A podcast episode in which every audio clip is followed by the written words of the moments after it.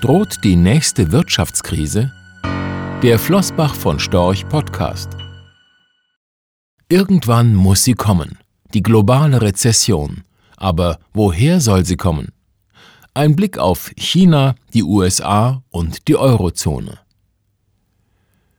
Das kurze Gedächtnis vieler Marktteilnehmer ist immer wieder erstaunlich. Im vergangenen Jahr trieb die Anleger die Sorge vor der weltweiten Rezession um. Und heute? Nachdem sich die Märkte seit Jahresbeginn sehr erfreulich entwickeln, scheint die Angst vor der Rezession wie weggeweht. Vielleicht ist es deshalb gerade jetzt gut, sich einmal die Frage zu stellen, ob und woher eine globale Rezession kommen könnte.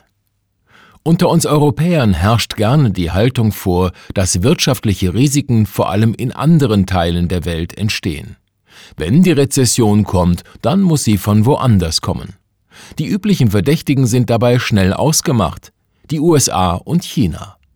Werfen wir also zuerst einen Blick auf diese beiden Kandidaten, bevor wir auf Europa schauen. Aus China wird die Rezession wohl nicht kommen.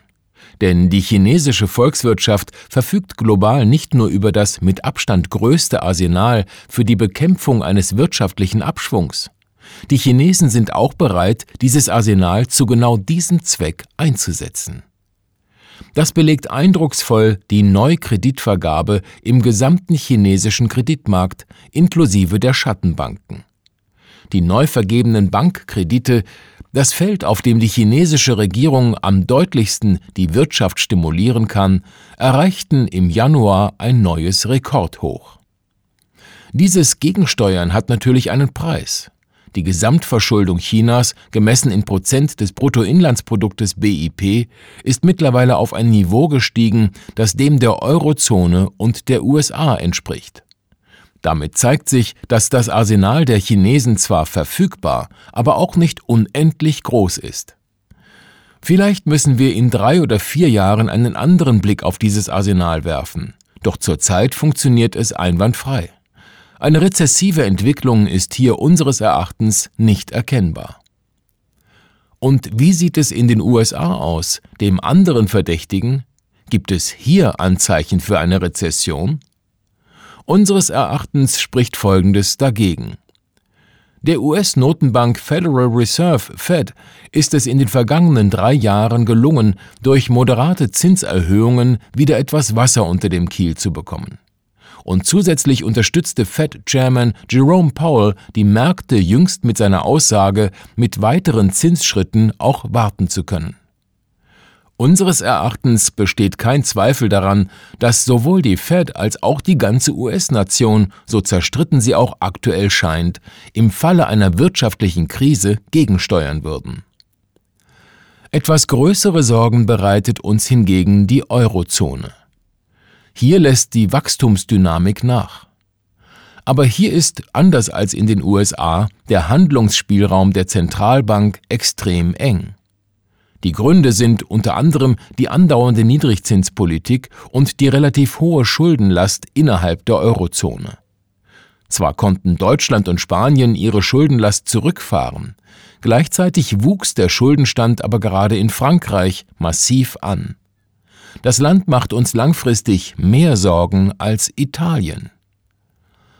Unseres Erachtens verweist das Beispiel Frankreichs, aber auch das Italiens auf ein von vielen noch unterschätztes, aber für die weitere Entwicklung der Verschuldung relevantes Thema die Kosten des Populismus. Die Erfahrung zeigt, dass die Maßnahmen zur Beruhigung populistischer Tendenzen die Haushalte stark belasten. Und so dürften die Haushaltsdefizite in Frankreich und Italien auf unverändert hohen Niveaus verharren. Aber nicht nur in Frankreich und Italien. Ähnliche Entwicklungen sehen wir auch in den USA, vielleicht demnächst auch in Deutschland. Angesichts dieser Entwicklungen ist für uns nicht erkennbar, wie es in den kommenden Jahren zu einer echten Trendwende bei der Staatsverschuldung kommen kann was wiederum den Handlungsspielraum für die Notenbanken mit Blick auf höhere Zinsen oder eine straffere Geldpolitik einschränkt. Festzuhalten bleibt, Auch wenn die Wachstumsdynamik der Weltwirtschaft nachlassen sollte, eine globale Rezession ist unseres Erachtens im Jahr 2019 nicht in Sicht. Die Chinesen können sich aus einem gut gefüllten Arsenal zur Stimulierung der Wirtschaft bedienen, auch die USA haben wieder Wasser unter dem Kiel für wirtschaftliche Impulse. In der Eurozone hat die Europäische Zentralbank jedoch einen wesentlich geringeren Handlungsspielraum. Das müssen wir genau beobachten, vor allem vor dem Hintergrund der Kosten, die ein aufziehender Populismus in Europa verursacht. Rechtlicher Hinweis diese Publikation dient unter anderem als Werbemitteilung. Sie richtet sich ausschließlich an Anleger mit Wohnsitz bzw. Sitz in Deutschland.